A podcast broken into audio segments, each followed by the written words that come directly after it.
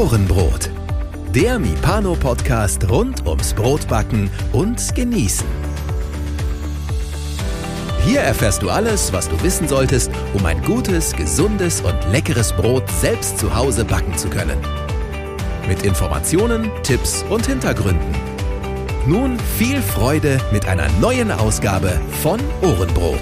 Ja, schön, dass du wieder eingeschaltet hast. Mein Name ist Wolfgang Schüttler und ich bin wie immer nicht alleine. Mit mir zusammen ist die liebe Milena hier. Schönen guten Tag, liebe Milena. Hallo, lieber Wolfgang. Ja, äh, was sagt man so schön, wenn man irgendwo mittags in der Kantine geht? Mahlzeit. Mahlzeit. Darum geht's heute auch, aber nicht um das Essen in der Kantine. Ähm, das können andere Podcasts viel besser beleuchten und besprechen sicherlich. Wir wollen heute ähm, ein wenig malen, und zwar mit der Mühle. Und ähm, das Thema kommt ja nicht von ungefähr. Ich habe ja seit kurzem auch eine neue Getreidemühle oder eine neue gebrauchte Getreidemühle. Ja, und äh, vielen Dank nochmal, liebe Melina.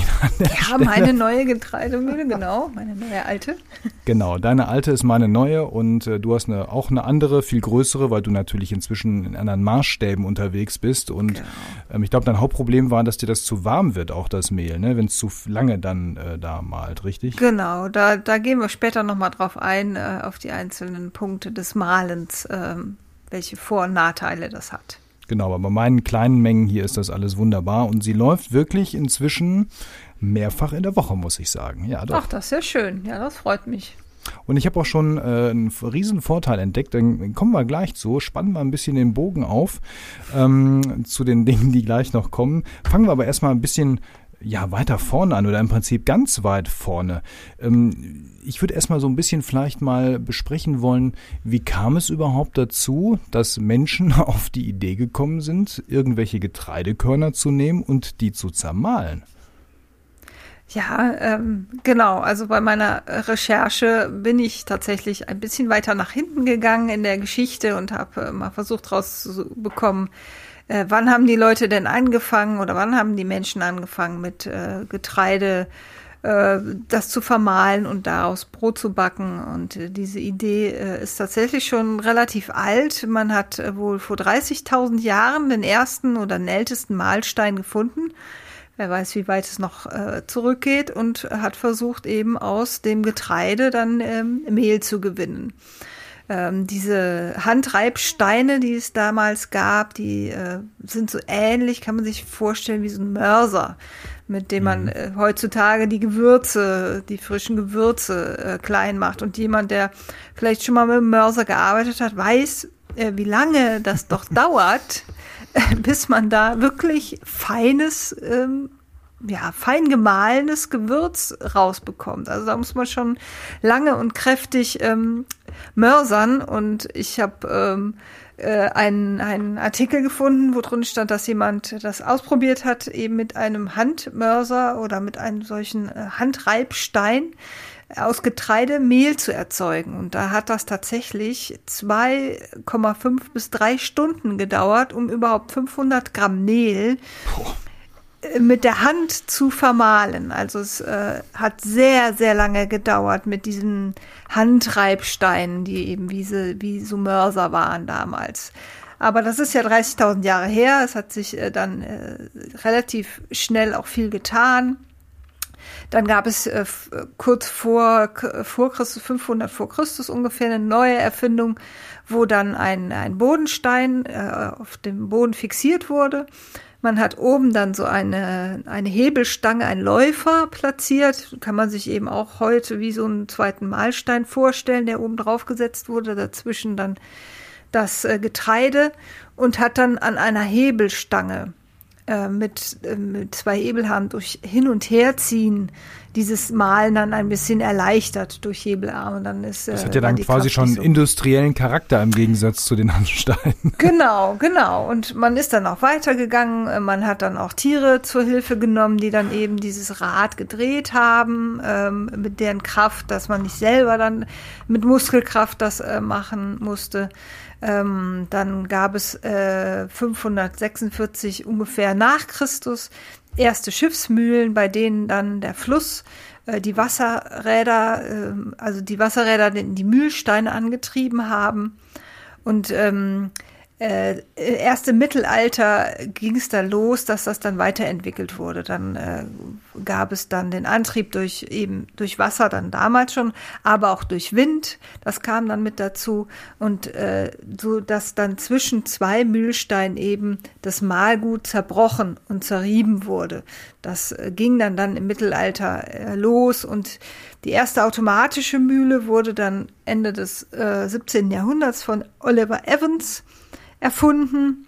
So, das habe ich alles ein bisschen herausgefunden. Ähm, wer sich da noch äh, detaillierter beschäftigen möchte mit, ist ein spannendes Thema. Ich habe mir da gerne eingelesen, da findet man ganz viele Artikel im Internet drüber, wie das dann äh, genau funktioniert hat damals. Dann wurden erste Grießputzmaschinen äh, erfunden, ablösende Walzenstühle, wo dann das Mahlgut ähm, eben während des Mahls, da setzt sich ja dann das, das Mahlgut fest an den Sieben oder an den Walzenstühlen auch, dass das dann mhm. geputzt wurde.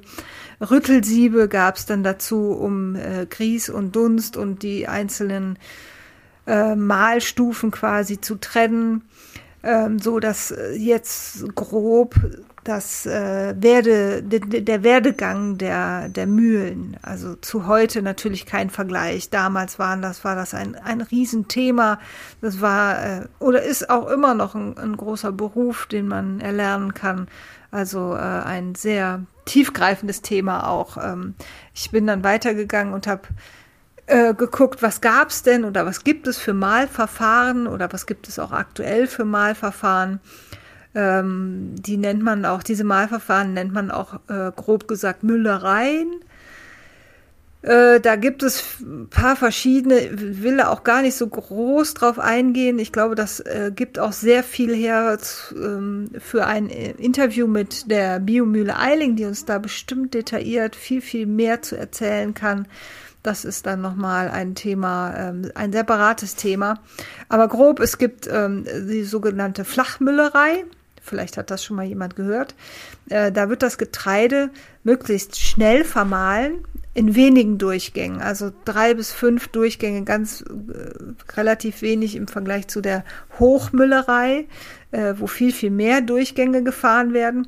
Bei der Flachmüllerei, äh, die wird vor allem bei, für Roggengetreide äh, verwendet.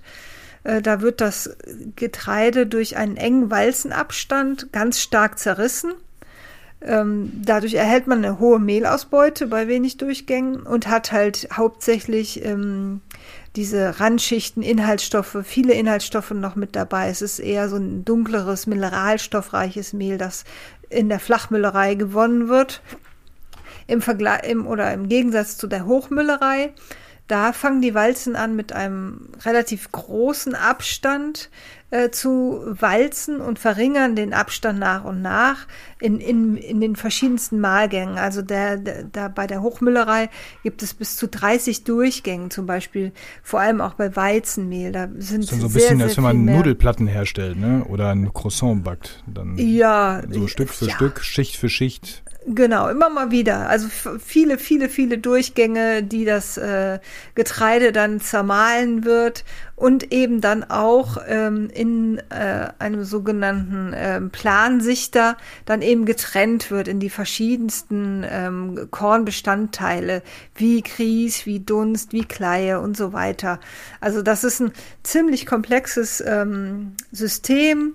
Ich habe auch mal die Biomühle Eiling in äh, Warstein sichtig, vor besucht und habe mir das angeschaut. Ein, ein unglaublich äh, komplexe Technik, die dahinter steht, mit äh, auch ähm, äh, Putzsystem, also ne, oder Sichtungssystem, die dann sich angucken, ähm, welche Unkraut, welches Unkraut, welche Samen sind da noch dazwischen, die werden aussortiert oder gebrochenes Getreide, wenn ein, ein Getreidestück nicht mehr ganz ist, wird das einfach aussortiert. Und das passiert mit ganz feinen Lasern, Kameras, die das sich angucken in einer Hightech sozusagen. Hightech, in einer Mordsgeschwindigkeit sortieren die da diese einzelnen Getreideteile und auch Samen und Unkraut und so weiter aus. Also äh, nicht nur in einem Gang, sondern in mehreren verschiedenen Systemen, die sich dann verschiedenste, also hochkomplex, ähm, hochinteressant auch. Also wer irgendwo mal so ein Museum oder eine Mühle in der Nähe hat, unbedingt angucken. Ist total spannend. Ich war auch mal in der Mühle, nicht äh, bei Eiling, sondern hier in der Horbacher Mühle, um jetzt auch mal eine andere nochmal zu nennen. Ah, die ja. ist ja hier bei uns und bei mir auch um die Ecke. Und ähm, ja, die haben ja so einen kleinen Laden da und direkt, also direkt Tür auf, daneben ist dann auch die, äh, die Müllerei sozusagen, also die ganzen, äh,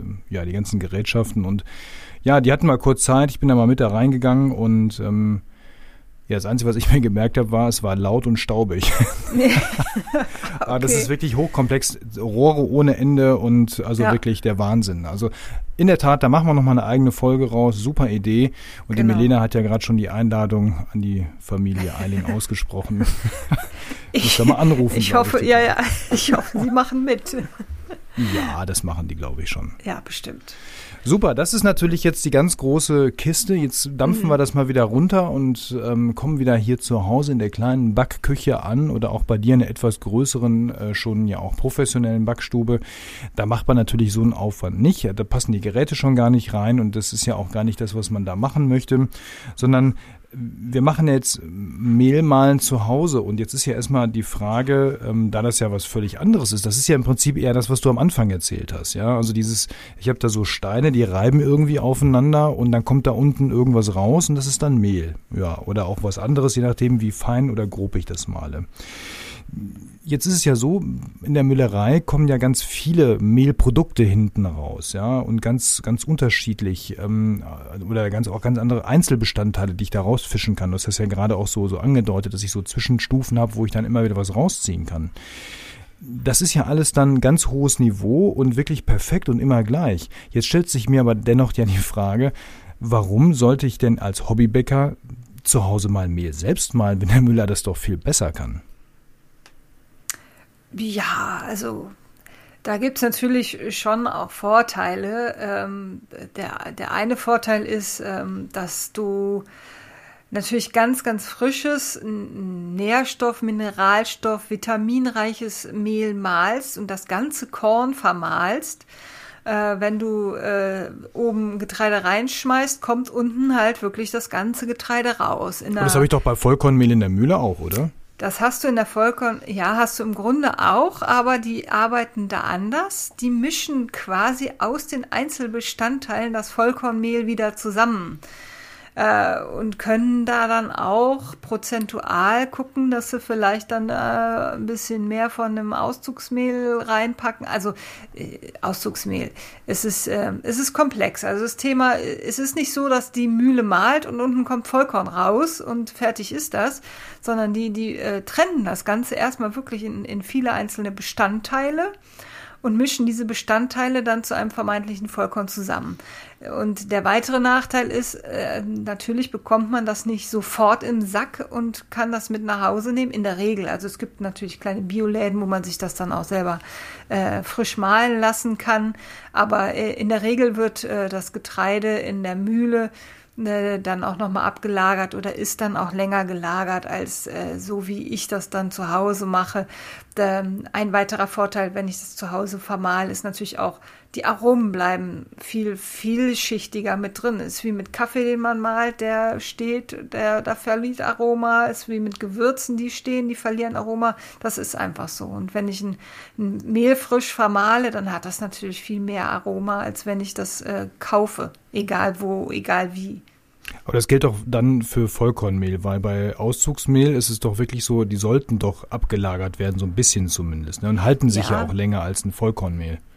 Im Grunde sagt man auch, genau, also im Grunde sagt man auch, ein Vollkornmehl zu Hause gemahlen sollte man ein wenig ablagern, äh, aus dem einfachen Grund, weil das äh, Vollkornmehl einfach ähm, noch einen relativ, also einen schwächeren Kleber aufweist. Äh, diese Klebereiweiße sind tatsächlich, wenn man das frisch äh, verarbeitet, äh, etwas geschwächter und auch enzymaktiver, als wenn man das jetzt sieben bis 14 Tage einfach mal ein bisschen stehen und reifen lässt, nennt man diesen Prozess. Ne? Also diese Enzymaktivität äh, setzt, wird dadurch, durch, dadurch herabgesetzt und auch ähm, das Klebereiweiß äh, profitiert von einer Ablagerung. Also das wird auf jeden Fall dadurch gestärkt.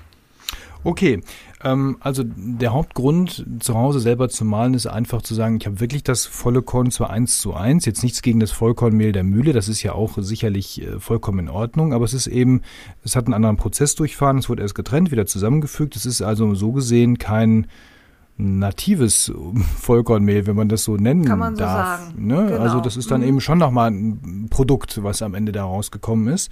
Ähm, und zu Hause kann ich das selber machen und bestimme natürlich den frische Grad einfach dadurch, dass ich es dann male, wenn ich es will und dann lagere oder auch nicht, so wie ich es möchte.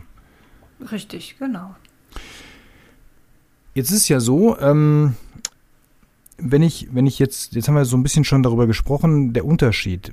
Ist es denn einfach nur, dass ich sage, das Vollkornmehl, so wie es eben jetzt zu Hause entsteht, eins zu eins, das ist der einzige Unterschied zur Mühle oder ist es auch noch irgendein anderer Unterschied zur Mühle? Also ist es auch die Mahltechnik, die das Mehl noch anders vermahlt? Weil wir haben ja vorhin schon gesagt, das, was ich zu Hause mache, ist im Prinzip eine 30.000 Jahre alte Technik, ein bisschen unterstützt vielleicht durch einen Motor, aber viel mehr ist es ja auch nicht. Ähm, unterscheidet sich das jetzt noch in der in dem Endprodukt äh, zu dem, was jetzt über Walzstühle gemacht wird, oder ist das am Ende eigentlich nur ein anderer Weg? Aber das ist, macht keinen Unterschied.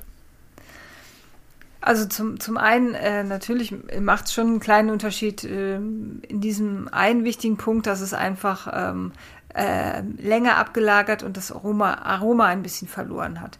Aber vielleicht sollten wir nochmal ähm, unterscheiden äh, zu die Getreidemühlen, die man so im Haus für den Hausgebrauch äh, aktuell kaufen kann. Also da gibt es, grob gesagt, gibt es da drei verschiedene äh, Systeme. Ähm, ganz weg jetzt von den großen Mühlen, ne, die, die wollen wir mal, die, die arbeiten natürlich ganz anders, als wie wir dann zu Hause letztendlich arbeiten. Äh, ein großer Nachteil, den wir zu Hause haben, unser Mehl ähm, oder unser Getreide erhitzt sehr stark, wenn wir mahlen. Je mehr wir mahlen, desto höher äh, kann die Temperatur des Mahlguts klettern bei den üblichen Mühlen, die wir haben. Also äh, mal grob zu den, zu den drei Systemen, die es so gibt. Also es gibt ein Handgetriebe, wo man einfach durch Kurbeln äh, die Steine aneinander reibt und dann eben durch äh, eben Handarbeit dann das Mehl äh, erzeugt. Äh, ist das dann wie eine Kaffeemühle? So kann man sich das vorstellen, ungefähr, genau. Und äh, in der Regel sind diese Steine aus so einem Naxos-Basalt oder, oder vielleicht auch noch äh, Granit oder ähnlichem ähm, ist natürlich sehr viel Arbeit da, dann ein ganzes Brot rauszumalen. Da ist man dann auch schon ganz gut beschäftigt, denke ich mal. Ich habe das noch nie selbst ausprobiert, das wäre mir zu zeitintensiv. Natürlich jetzt sowieso, wo ich viel, viel mehr verbacke, aber ähm, ja, wer halt ganz kleine Mengen nur äh, macht, und ich kenne auch einige, die tatsächlich in der Kaffeemühle einfach ihr Getreide reinpacken und dann das grob vermahlen. Das funktioniert natürlich auch. Äh, Kaffeemühlen ähm, die haben, glaube ich, in der Regel auch so ein Stahlkegelmalwerk, meine ich. Das ist natürlich jetzt kein Stein, auf dem man malt. Und ähm, dieses Stahlkegelmalwerk, das haben auch die meisten elektrischen Küchenmaschinen als Aufsetzgerät, als Option. Also zum Beispiel bei der Kenwood äh, Küchenmaschine gibt es eben so ein Steinkegel, Stahlkegelmalwerk, das man oben aufsetzen kann, mit dem man dann ähm, ganz einfach äh, bisschen Mehl vermahlen kann. Äh, ich glaube KitchenAid, was weiß ich, die ganzen großen, die haben das auch als, als Zusatzoption. Und äh, dann gibt es halt die, die ganz klassischen Mühlen, meistens aus, aus dem Holzgehäuse. Wolfgang, du hast ja jetzt so ein Plastikgehäuse zwar, aber funktioniert genauso. Da drin sind zwei Mahlsteine mit einem eingebauten elektrischen Motor. Äh, ich glaube, bei, bei dir sind es, ist es äh, Korundkeramik. Ähm, es gibt aber auch Malwerke mit Granit. Das sind so die, die üblichen, die gängigen, die äh, auch relativ schnell, relativ viel Getreide vermahlen können. Äh, diese Malwerke, die äh, man so auf ähm, elektrische Küchenmaschinen aufsetzen kann, die haben den einen Nachteil, dass die äh, das Mehl gröber vermahlen. Also man merkt da einen deutlichen Unterschied. Ich hatte auf meiner kleinen Kenwood dann auch dieses Stahlmalwerk und da merkt man schon, dass der, das Mehl schon ein feines Grieß ist mehr.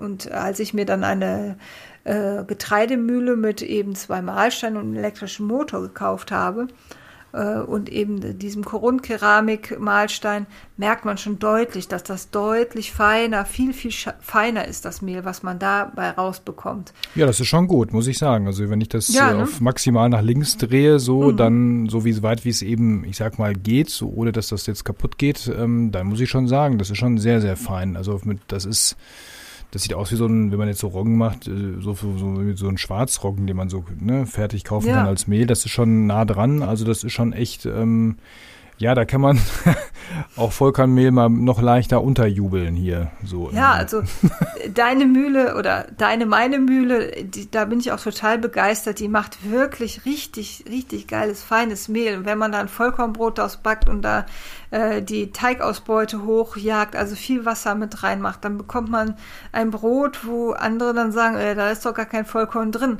Äh, da kannst du, das kannst du verkaufen als ein Brot mit Auszugsmehlanteil drin oder so. Also das, das ist wirklich so ein feines Mehl, was da rauskommt. Da bin ich, war ich total, also ich stehe total auf diese Mühle, das war die Havos Novum, auch die anderen Havos Mühlen. Ich will jetzt hier keine Werbung machen, aber das ist einfach eine, eine, tolle Firma, die macht einen super Service und die macht einfach ein geiles Mehl, also muss man einfach sagen. Dass der Vorteil von den Mahlsteinen aus eben diesem Korundkeramik mit diesen üblichen äh, Getreidemühlen ist halt auch, diese Steine sind selbstschärfend. Das heißt, so, wenn die sich aufeinander malen, dann schärfen die sich von alleine. Die sind viele, viele Jahre nutzbar und haltbar, ohne dass man die nachschleifen, ersetzen muss oder so. Selbst bei, bei großer äh, Auslastung kann man die 15, 10, 15 Jahre ohne Probleme nutzen, ohne irgendwelche Qualitätseinbußen. Das ist ein großer Vorteil von diesen äh, Korundkeramik oder Granitsteinen.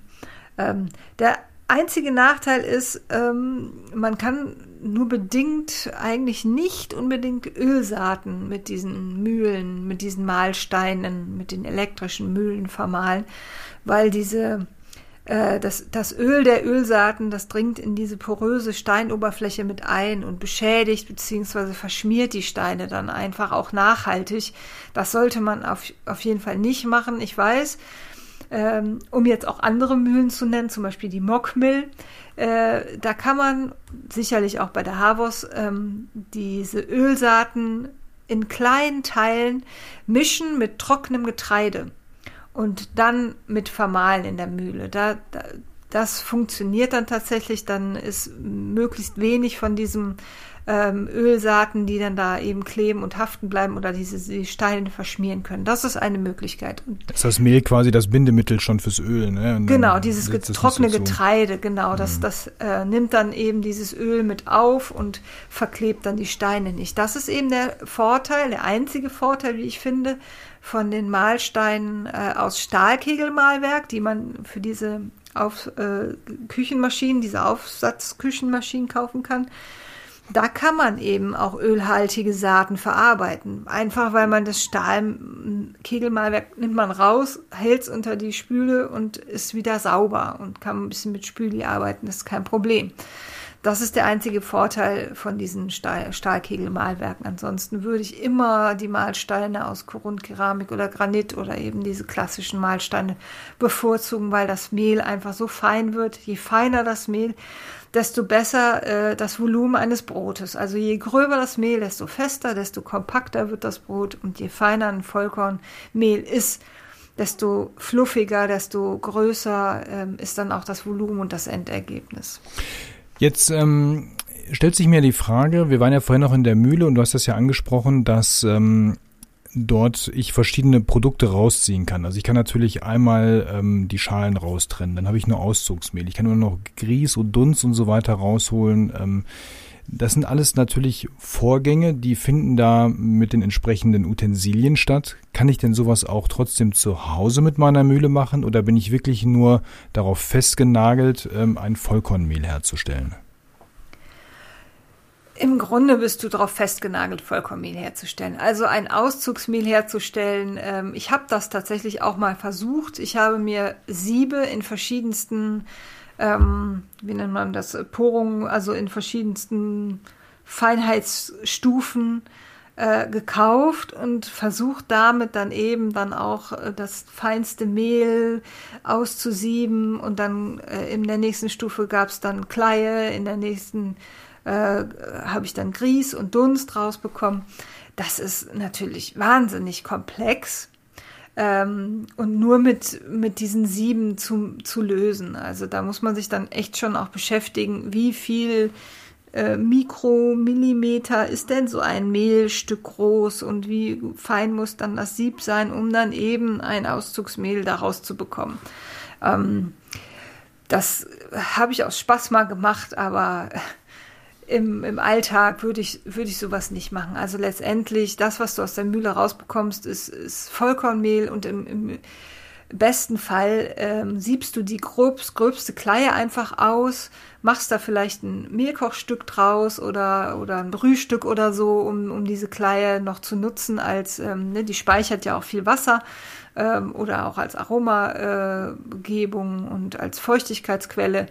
Äh, aber letztendlich zu Hause hast du Vollkorn. Okay, also Auszugsmehle dann doch beim Profi kaufen, beim richtigen Müller, der das dann auch wirklich, ähm, ja genau, euch einmal plus minus ein bisschen was auf den Punkt hinbekommt, die entsprechenden Ausmalungsgrade und ähm, dann fürs Vollkornmehl kann man dann, wenn man möchte, das eben zu Hause machen. Hat ja eben den Vorteil, das haben wir ja eingangs auch schon gehört und da möchte ich jetzt noch mal ein bisschen drauf eingehen, auf das Thema Ablagerung oder Lagerung mhm. des Mehls, also nicht Ablagerung in der Mühle, ähm, dass ähm, ich kann ja zu Hause das Vollkornmehl frisch mahlen und du hast ja vorhin gesagt, nicht sofort einsetzen, sondern so ein, zwei Wochen oder so liegen lassen, reifen, dass sich auch hier der Kleber entsprechend ähm, verstärken kann. Ähm, und aber ich sollte ja Vollkornmehl nicht zu lange liegen lassen, weil es wird ja dann schneller ranzig ähm, als jetzt so ein Auszugsmehl. So ein Auszugsmehl, wenn ich mir das in der Mühle kaufe, ich würde mal sagen, die schreiben, glaube ich, immer ein Jahr drauf, hält sich das, bei guter Lagerung natürlich. Mhm. Ähm, und ein Vollkornmehl, das längste, was ich so gesehen habe, war seriös ein halbes Jahr mhm. ja, liegen lassen. Würdest du jetzt auch sagen, ähm, Vollkornmehl zwei Wochen liegen lassen, dann verbrauchen und gar nicht erst ein halbes Jahr ausreizen? Oder was wäre jetzt so dein Tipp? Ja, ich habe natürlich eine Mühle zu Hause, um mir die Vorteile des, der, der Frische äh, und des frischen Aromas dann auch äh, zunutze zu machen. Ne? Also ich kaufe mir keine Mühle, um dann Mehl dann irgendwie ein halbes Jahr liegen zu lassen. Der, das würde ich nicht machen. Also äh, der, der Nachteil des Vollkornmehls ist eben, dass ähm, äh, in dem, in dem Kern halt Fett enthalten ist und du dieses Fett mit vermahlst und dieses Öl halt irgendwann ranzig wird. Also so wird dann eben auch ein Vollkornmehl schneller ranzig.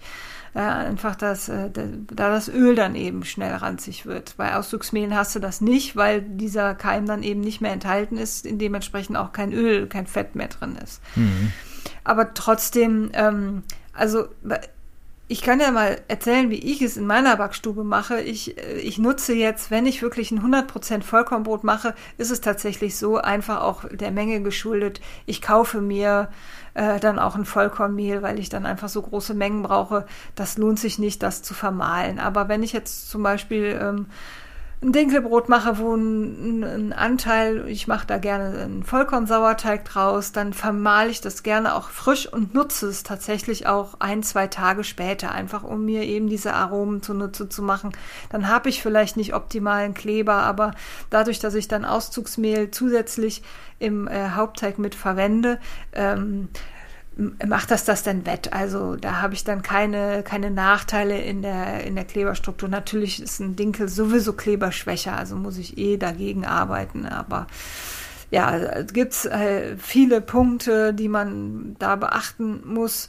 Dass ähm, ein, ein Punkt, der halt auch, den du schon am Anfang angesprochen hast, der ein Problem ist, ist die äh, Erwärmung des Getreides. Je mehr Mehl ich vermahle, desto wärmer wird mein Mehl dann auch oder das Getreide oder auch die Mahlsteine. Die erhitzen einfach durch diese mhm. Reibung, durch die Wärme. Also eine Reibung erzeugt Wärme, ist ganz klar, dann werden die Mahlsteine warm und das Mehl kommt unten warm raus. Da ist es dann die Problematik, wenn das Mehl dann so warm rauskommt, dann erwärmt sich natürlich mein, mein Teig oder mein Teig während des Knetens auch noch mal mehr. Ne? Man geht ja schon mit einer viel höheren Wärme rein. Möglicherweise nutzt man noch lauwarmes Wasser, um zu sagen, ah, mein Teig darf nicht zu kalt sein, damit er gut geht. Da, da laufe ich dann Gefahr, dass einfach der Teig letztendlich viel zu warm wird. Deswegen ich lasse meine Mehle auf jeden Fall mindestens einen Tag abküh abkühlen alleine. Ne? Also wenn ich mhm. male, dann male ich schon auch so 10 Kilo auf einmal. Das ist natürlich auch äh, viel. Das macht man jetzt in einer, in einer, im Haushalt jetzt nicht. Da macht man das vielleicht mit 500 Gramm. Dann kann man das vielleicht in, äh, auf dem Backblech oder sowas ein bisschen ausstreichen, kurz abkühlen lassen. Und dann würde ich es auch tatsächlich äh, verwenden. Also ähm, macht ein total aromatisches Brot, aber um eben so maximale Kleber zu haben, sollte es dann tatsächlich doch sieben Tage, mindestens irgendwie sieben bis zehn Tage gestanden haben oder gelagert sein, äh, damit eben dieser Kleber dann wirklich die optimale Struktur hat und sich äh, optimal den Ofentrieb entwickeln kann. Ich habe jetzt äh, die Tage mh, hm, zufällig, muss ich sagen, das hatte jetzt gar nichts mit der Vorbereitung auf diese Aufnahme hier zu tun, aber ich hatte einen neuen Weizensauerteig hergestellt. Ich hatte ja mal einen bekommen, Ableger von dem großartigen lieben Claudio. Und Claudio, mhm. wenn du zuhörst, es tut mir im Herzen weh. Ich habe ihn einfach in letzter Zeit, weil hier so viel Action gestorben? war, nicht gut. Ja, er ist oh er, ne, gestorben, weiß ich nicht. Also ich habe ihn noch da. Ich versuche ihn auch nochmal aufzupäppeln. Ähm, aber ich habe gedacht, komm, jetzt probierst du es mal selber. Jetzt hast du ja die schicke Mühle da stehen, du hast den Weizen da stehen, jetzt machst du das mal. Und dann habe ich mir in der Tat die Anleitung vom lieben Lutz genommen aus dem Sauerteigbuch hm. Nummer 4 und habe gedacht, komm, das machst du jetzt mal genauso, wie er das hier vorschlägt, ne? mit den Stufen und so weiter. Und ähm, die erste Stufe sind 50 Gramm Wasser, 50 Gramm Mehl und dann soll man 24 bis 48 Stunden warten, bei 28 Grad, wenn es geht, ähm, bis da sich da mal was tut. Ähm, das ging auch deutlich unter 24 Stunden. das ging ab wie die Rakete. Und die nächsten mhm. Stufen die waren so fix, dass ich jetzt innerhalb von zwei Tagen einen nicht mehr übel riechenden ähm, Sauerteig habe, mhm. also den ersten Ansatz. Und da muss ich schon wirklich sagen, das hat mich ja mal echt überzeugt. Ja? ja. Also alleine hierfür, was das einen Unterschied macht, in dem Bereich, ähm, mhm. wenn man jetzt mit Sauerteig arbeitet, den alleine die, diese Spontanversäuerung, das war ja, das, das ging ab wie Zunder, wirklich das muss ich so sagen, das habe ich überhaupt nicht erwartet, dass das so einen elementaren Unterschied macht, wenn man wirklich gerade, ich habe das wirklich aus der Mühle in das Glas gekippt mhm. ähm, und äh, verarbeitet. Ne? Ähm, sollte eh warm sein, also von daher war die Wärme ja genau richtig. Kleber war mir in dem Moment egal. Wusste ich auch ehrlich gesagt bis gerade noch gar nicht, dass es ein Kleberthema gibt. Muss aber sagen, ich bin jetzt im sechsten, siebten Durchgang oder so. Ähm, ich habe jetzt schon eine ordentliche Kleberstruktur da drin gehabt, also ähm, selbst für Vollkornmehl, ne? Und das für das ja, das nur so also, Sauerteig ist. Ich kann dir das auch äh, versuchen zu erklären. Ähm, deine, du malst ja nicht zwei Kilo oder drei Kilo oder vier Kilo auf einmal. Ne? Dein, dein Mehl wird sicherlich jetzt nicht auf 50 bis 60 Grad erhitzt werden. Ja, das war so schön handwarm, ne? Genau, dementsprechend, also wenn das bis 40 Grad ähm, grob gesagt ist, dann ist es überhaupt gar kein Problem. Dann hat es auch keine Nachteile auf den Kleber. Das äh, passiert wirklich nur, wenn es, wenn das, äh, wenn die Mühle lange läuft und man ein Kilo, zwei Kilo vermahlt. Äh, ein weiterer Punkt, der eben bei, wenn das auf 50, 60 Grad klettert, ist, dass die Enzyme äh, deaktiviert werden oder inaktiv werden durch diese Hitze, durch die hohe Hitze. Das ist bei dir dann aber auch nicht der Fall. Ich weiß nicht, wie viel hast du vermahlen? 200, 300 Gramm? Nein, nein, ich habe immer diese 50 Gramm vermahlen. 50 Gramm, da siehst du, da ist ja, das, da ist ja gar nichts. Also das, das ist ja vielleicht dann 30 Grad, wenn es hochkommt, warm das Mehl. Genau, schön äh, angenehm war Genau. Das. Und da hast du halt eine, eine optimale Hitze eine optimale Wärme für den Sauerteig. Du hast die, die optimalen Enzyme, die, die Enzymaktivität. Wenn du jetzt äh, ne, am, am Getreide haftet einfach, äh, diese, haften die Enzyme noch und die werden nicht deaktiviert, weil du eben eine gute, ja, keine, keine zu hohe Erwärmung hast, sondern eine gute Erwärmung hast von deinem Getreide. Und dadurch geht ein Sauerteig ab wie Schmitz Katze. Also absolut zu empfehlen, ne? Also gar ja. kein Thema. Ne? Da, da muss man eben gucken. Ähm, ich möchte jetzt nicht sagen, Haushaltsmühle auf jeden Fall ablagern und gar keine Frage, es ist, äh, geht alles kaputt. Nee, also wenn ihr wirklich, wenn du viel, viel, viel Mehl vermahlst, dann, also wenn ich 10 Kilo vermahle, dann hat das ähm, Mehl dann irgendwann auf 50 Grad erreicht. Das ist dann auch nicht mehr 100% optimal, aber ich bin überzeugt, dass es einfach einen, Top-Geschmack, einen ganz anderen Geschmack gibt als in den meisten Bäckereien, die eben die Mehle dann kaufen, die Vollkornmehle. So, jetzt da draußen, ich merke schon, der ein oder andere, die eine oder andere ist angefixt und sagt, alles klar, ihr habt mich überzeugt, ich brauche auch so ein Ding. Ja, ähm, was sollte man denn jetzt? Ein paar Punkte hast du ja schon angesprochen, aber wenn man jetzt, wenn jetzt der eine oder andere los an den Rechner geht äh, oder sonst wohin und sagt, ich will so ein Ding haben, worauf sollte man beim Kaufen noch achten, damit man sich jetzt nicht irgendeinen Quatsch kauft? Ja, also Quatsch äh, in dem Bereich kann man, kann man eigentlich gar nicht sagen. Man muss halt gucken, äh, wie viel vermalt man letztlich, wie viel braucht man so für seinen äh, Hausbetrieb. Ähm, möchte man, was möchte man, was ist der Anspruch? Das sage ich auch immer, wenn ich im, äh, in meiner Facebook-Gruppe Mipane unterwegs bin. Was ist denn, was ist denn der eigene Anspruch? Möchte man jetzt wirklich ein, ein Top-Produkt, äh, fluffiger geht's gar nicht mehr, Vollkornbrot, feinstes äh, Vollkornmehl ausgemahlen haben und mit grobporigem äh, Brot da glänzen, dann sollte man schon gucken, dass man eine, eine gute Qualität, Havos, Mockmill, ähm, Como, diese ganzen Klassiker, Schnitz, Schnitzler, Schnitz, Schnitzer, Schnitzer, äh, mhm. Getreidemühlen, die eben einen elektrischen Motor haben, die einen ähm, Steinmahlwerk haben. Äh, da sollte man schon darauf achten, dass das eine, eine, hochwertige Qualität ist. Gebraucht kriegt man solche Mühlen auch schon super. Meine war, war auch gebraucht. Äh, die, die Mahlsteine halten, wie gesagt, ewig lange und wenn die auch wenig genutzt wurde, es ist gar keine Frage, man kann so eine Mühle auch super gebraucht kaufen, die funktioniert immer noch top. Und bei den Mühlen, die ich gerade genannt habe, haben wir auch einen, einen super deutschen Support. Äh, da würde ich dann schon, wenn man wirklich dann einen Anspruch hat, auf solche Mühlen setzen. Wenn man jetzt sagt, ah, ich nutze halt mal ein bisschen Vollkorn in so einem Auszugsmehlbrot, hauptsächlich ist da Weizen 550 drin, aber für mein gutes Gewissen brauche ich so ein bisschen Vollkorn, dann würde ich sagen, komm, dann nimm halt so ein Stahlkegelmalwerk, äh, einen Aufsitz. Die kosten halt nicht viel, ich glaube 60, 70, 80 Euro kostet so ein Stein, Stahlkegelmalwerk. Ich vertue mich da immer mit Steinkegel. Stahlkegelmalwerk, so. ähm, dann, dann ist man damit auch gut bedient. Also dann braucht man jetzt auch nicht diese Feinstauszugsmehle wie bei den, äh, bei den hochwertigen Mühlen. Und die anderen Mühlen, wo liegen die so preislich? Hast du da irgendwie so eine Idee, so für den Hausgebrauch? Ja. Genau, also da sollte man schon so rechnen, ähm, wenn man sie neu kauft, zwischen 200 bis 500 Euro. Natürlich kann man auch viel, viel mehr Geld dafür ausgeben. Äh, das ist neu, gebraucht, kann man schon ab 100 äh, Euro rechnen, aber die werden auch immer noch hoch gehandelt im Preis, einfach weil sie, weil sie nicht kaputt gehen. Ne? Und eben wie gesagt, die, ähm, ich glaube, die Mahlsteine haben auch eine relativ lange Garantie teilweise drauf. Da kann man dann immer auch noch ähm, einen Austauschstein bekommen, auch für wenig Geld. Also äh, die werden immer noch auch hoch gehandelt. Also das muss man äh, einrechnen, dass es so zwischen 100, 200, 250 Euro dann auch gebraucht äh, eine Mühle dann kosten wird.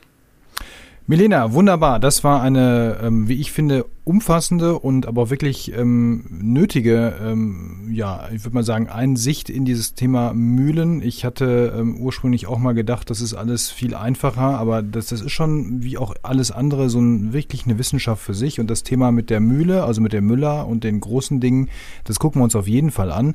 Da könnt ihr gespannt sein. Ähm, ja, dann machen wir erstmal das Buch zu für heute. Wer jetzt Spaß hat, kauft euch eine Mühle, berichtet gerne, äh, schreibt eine E-Mail an post.ohrenbrot.de oder kommt in die Mipano Facebook-Gruppe rein, wenn ihr da nicht sowieso schon seid und berichtet mal, ja, wie geht's denn euch mit eurer Mühle? Was habt ihr für Erfahrungen gemacht? Oder sagt ihr vielleicht sogar, ihr habt andere Erfahrungen gemacht, als die, die wir hier geschildert haben? Dann freuen wir uns über dieses Feedback, diese Rückmeldung. Und ja, dann bleibt mir nichts anderes zu sagen als vielen Dank fürs Zuhören. Wenn ihr bei ähm, Apple Podcast seid, gerne mal ein paar Sternchen verteilen. Ähm, das hören wir gerne. Ihr könnt auch Kommentare dorthin hinterlassen. Müsst also nicht nur eine E-Mail schreiben. Wir lesen und gucken uns das alles an. Und in 14 Tagen sind wir wieder hier, Milena, richtig? Ja, ich freue mich drauf. Also Kalender aufschreiben, Podcast-App abonnieren, weiterempfehlen und dann bis bald. Macht's gut. Tschüss. Tschüss.